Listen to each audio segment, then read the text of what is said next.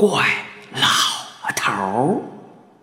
作者孙幼军，播讲人一辆松鼠。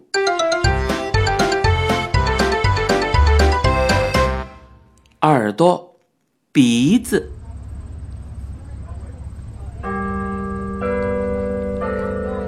有一回放学，我肚子饿了，离我妈下班还有很长一段时间。所以，路过馅饼铺子的时候，我站了一会儿，使劲闻煎馅饼时发出的香味儿，直到想起我这副样子一定不好看，才转身要走。就在这个功夫，有人拍拍我肩膀，我回头看，是怪老头儿他正举着个刚咬的两口的馅饼，一边吃一边吹气，还用两只手倒来倒去。他说。我瞧着像你吗？走，也给你买一个去。怪老头用油滋滋的手指从衣袋里捏出一张两毛钱的票子，扔在煎锅旁，扭头告诉我：“从锅里拿，热的好吃啊。”我有些难为情。怪老头说：“哎，咱们俩谁跟谁呀？你怎么请我吃炸糕来着？”他还记着那个茬儿。我用一小片白纸捏着馅饼，边走边吃。怪老头吃完自己的那个，把油手在衣襟上抹抹，眼巴巴地瞧着我的手。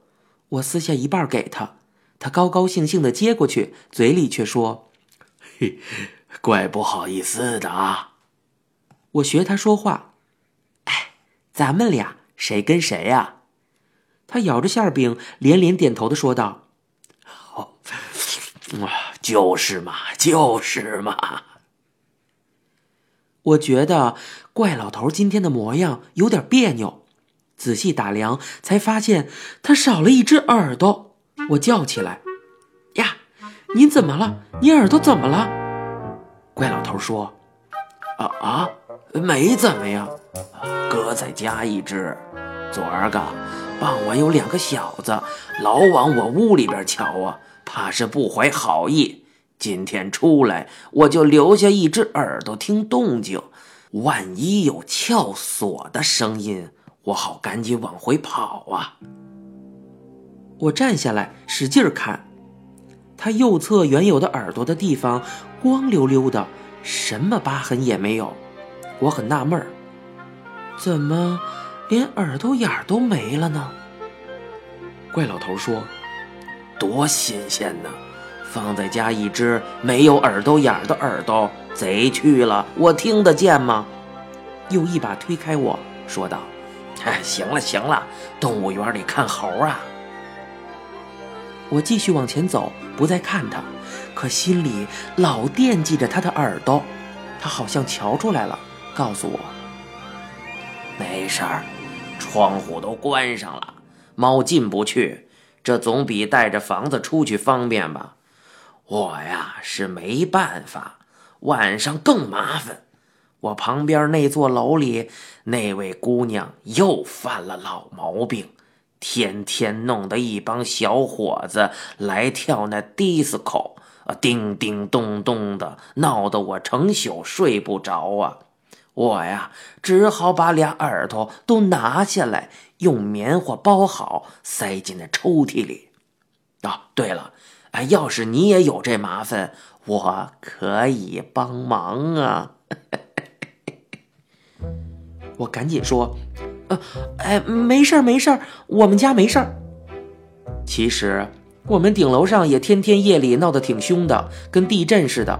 不过地震我们都习惯了，可是把俩耳朵拿下来搁进抽屉里，这是不是比地震还吓人呢？偏偏怪老头特别爱帮我的忙，他又建议说：“白天呀，替你拿下来也成。比方说，你又想钓鱼去，又怕耽误功课，那就在头一天放学的时候，把这耳朵留在书桌里一只。”第二天，你敞开的玩儿，乐意去哪儿钓就去哪儿钓，老师讲什么你都听得见，钓鱼学习两不误啊！我说，谢谢您了。这阵子我不爱钓鱼了。怪老头说：“可是这阵子你爱闻馅饼的味儿啊，鼻子我也可以帮你摘下来呀。你就把鼻子往馅儿饼煎锅旁边一摆，这么着。”不管你跑到什么地方，不管你干什么，老闻得着馅儿饼的香味儿。你小子不外行，老实跟你说吧，世界上再没有比煎着的馅儿饼味儿好闻的了。就为闻馅饼的味儿，没有鼻子满街跑啊？这有什么关系啊？别人瞧你，你装不知道就是了嘛？倒是另外的事儿让人不放心呢。那回我在一个小面馆里排长队买炸酱面，对门一家大饭馆正叮叮当当的炒菜。我心想，闻炒肉片、炸大虾的味儿，准比闻胡巴面汤的味儿舒服多了吧？我就把鼻子搁到对门大饭馆的厨房，回来接着排我的队。你猜怎么着？好家伙，差点让厨师把我的鼻子给切了！亏得我多个心眼儿啊，同时留下一只耳朵在橱柜上听动静。原来是这么回事儿。等炸酱面的队快轮到我买了，我忽然听见炒勺叮当声里有个人说：“哎，小刘，你切肉丝怎么还掉在台子上一块儿啊？”另一个人说：“哦哦哦，好嘞，我我这就切啊！”我一听，哎呦，不妙啊！拔腿就朝对门跑啊，一边跑一边大声的喊：“切不得，切切不得呀！”再迟一步，乱子就闹大了。你说是不是耳朵救了鼻子？别看鼻子大模大样的，往中间这么一站。其实它没耳朵管用，鼻子可也没有耳朵那么麻烦，得天天晚上拿下来，用棉花包好，塞进抽屉。谁说的？麻烦更多。你也不知道胡同拐角那个公共厕所有多么的臭，每次去解手都得把鼻子留在家呀。夏天把门窗关严，免得野猫溜进来把它叼走。冬天呢，还要放到暖和的地方，不然它一着凉打起喷嚏来，别人还当是屋子里闹鬼呢。现在空气污染这么厉害，每回出门都得把它留在家呀，多费事儿啊！说着话，我们拐了弯儿，望见那排公寓楼和怪老头的小房子，我朝楼房瞥了一眼，心忽然猛跳了两下。我看见昨天那三个大个子正倚在楼墙上抽烟。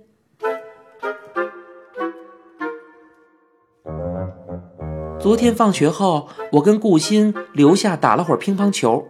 出校门时挺晚的了，顾鑫奔西，我奔东。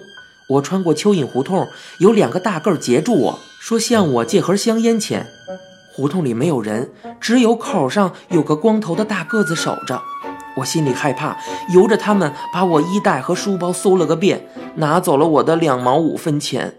一个穿夹克的大个子把钱装进自己的兜里，唾了一口说：“，妈的，还不够买一只的呢！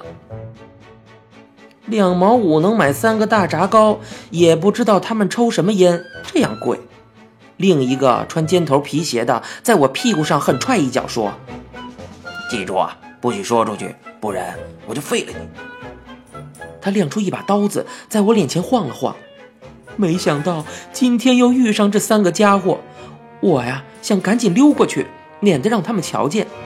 偏偏怪老头多事儿，他忽然站住，从兜里掏出大烟斗，装上一袋，然后走过去说：“老贾，借个火啊！”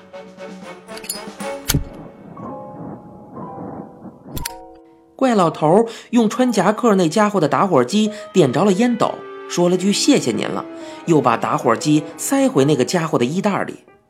还好，三小子正聊得热闹，并没有注意到我。怪老头从我背后追上来，说道：“哎，欣欣，你急什么呀？等我会儿啊。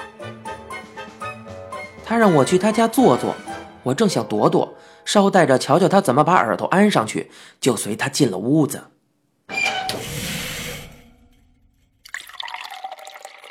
他倒杯水递给我，又抓来一把花生。我看他一眼，发现他右边的耳朵已经好好的长在那儿了，也不知道他什么时候装上去的。可是他一转身，我吃了一惊啊，他的左耳朵又不见了。走路的时候，他一直在我右边，我看得见他的左耳朵，清清楚楚，绝对没错。也就是说，那时候他缺的是右边的耳朵。怪老头说：“吃花生啊，你直眉瞪眼的干什么呢？” 我犹犹豫豫的问：“您您左边的耳朵怎怎么挪到右边去了？”怪老头一瞪眼：“唉，别跟我胡扯，能那么挪吗？耳朵又不是眼珠子，左右都一样。”你不相信？我把你那两只耳朵拿下来，你试试能不能换个位置。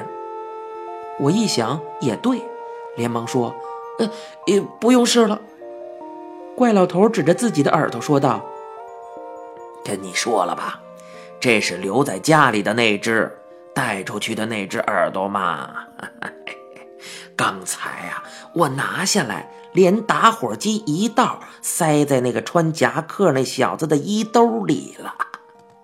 昨晚上老偷往我屋里瞧的，就是那个光头的。这会儿他们又站在那儿不走，我呀是想听听，是不是他们真盘算着撬我的锁呀？我说：“您换的好快呀，能让我再看一回吗？”怪老头说：“这还不好办吗？”你求我什么？我没答应过呀。他一扬手，指头里已经捏着个光闪闪的小刀片跟我爸刮胡子用的一样。紧接着，他走过来，一把捏住我的耳朵。我叫起来：“哎哎，不行，这这这不行啊！”他说：“啊，说了半天割我的呀？”我问：“你你你也是用刀子割？”他说。哎呦，多明白呀！不割，用手硬揪得下来吗？你揪一个我看看。那，那那那怎么安上去啊？怎么安？用胶水粘呢。他把另一只手摇摇，手里有一只小塑料管我粘模型飞机的关键部件用的就是这东西，这是五零二粘合剂。我正要说话，怪老头望着窗外说：“嘘，他们说到正题了。”我也从窗子往外看，那三个家伙凑到一起，正商量着什么。我问怪老头：“听得见吗？”怪老头说：“别吵，呃，说的不是我呀，他们说你呢。”说，那个大脑袋孩子真够穷的，兜里才两毛五，看样子不像家里没钱，准是他爸爸妈妈小气，不舍得给他花。嗯，前天那个小丫头子多棒，一下子就掏出来四十多块。我看见那个光头把嘴巴凑到夹克衫的耳朵上，又忍不住问：“那他说什么呢？”怪老头说：“，别插嘴。”哦，他说呀，那个大脑袋刚才跟那个小老头嘀嘀咕咕的，没准是看见了咱们讲昨儿的事儿。他要是真讲出去，可不大妙。等会儿他出来。咱们堵住他，给小子来点厉害的，让这小子一辈子不敢讲出去。我急着问：“那那两个人怎么说？”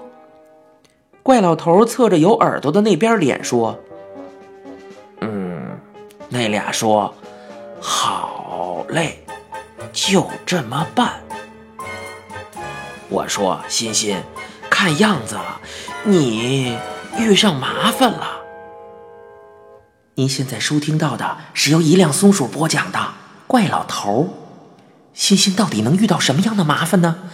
欲知详情，请听下集。